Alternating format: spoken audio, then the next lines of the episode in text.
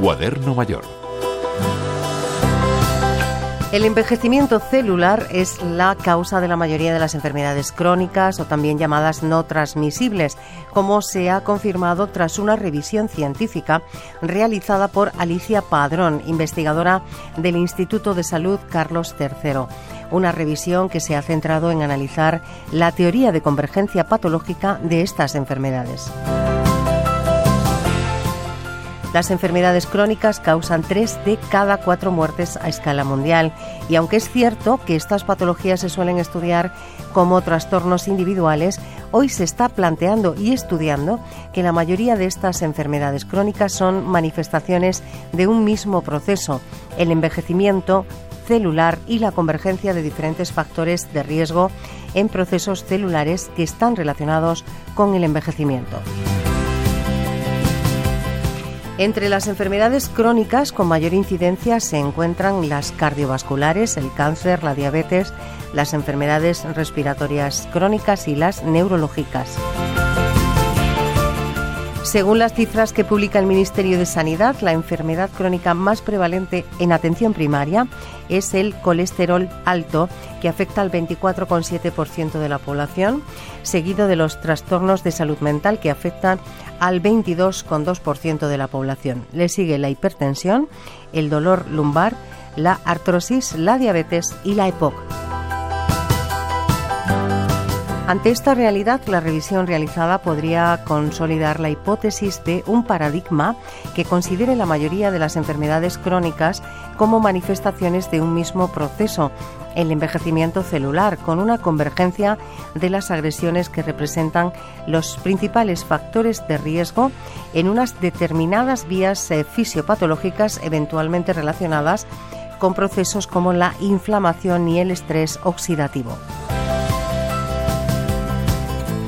La doctora señala en las conclusiones del texto que futuros estudios en esta línea van a permitir confirmar los posibles beneficios para la salud de combinar las medidas actuales que resultan efectivas en el abordaje de factores de riesgo y enfermedades eh, crónicas con intervenciones adicionales dirigidas a los mecanismos de envejecimiento celular.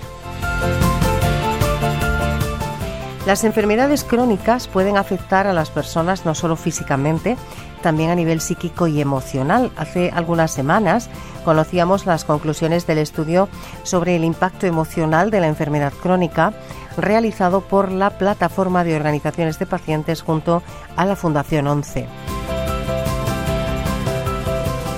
Este documento revela que más de la mitad de los pacientes con enfermedades crónicas se sienten aislados y un 70% de ellos refiere sufrir síntomas depresivos como cansancio, fatiga, problemas de sueño, tristeza y apatía. No es egoísmo si alguna vez me ves dedicarme un tiempo a estar conmigo, no es egoísmo si necesita más información sobre este asunto puede visitar la página senior50.com o bien rtv.es. castigo por darme un respiro, no. Juan y Loro, Radio 5, Todo Noticias.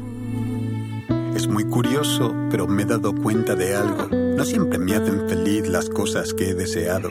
Quiero alcanzar un hito y lo tengo muy claro, pero luego llega y no era para tanto. No sé ni desear correctamente, así que es raro, pero no descarto que con algún fracaso haya acabado ganando. Quiero simplificarlo, pero es complicado. Por eso a veces necesito espacio. Cuido de los demás porque me importan y lo hago encantado, pero dejadme mis ratos de ser a mí a quien estoy cuidando, porque también me canso y no es justo que veas desinterés por mi lado donde solo hay cansancio. Hago lo que puedo, llego a lo que llego y no es sano que me exija tanto Duelen los enfados y las malas caras cuando fallo en algo, pero duele más cuando no te valoran que lo has intentado y lo estoy intentando. Perdón si no alcanzo, pero porque han pensado que lo haría bien todo el rato.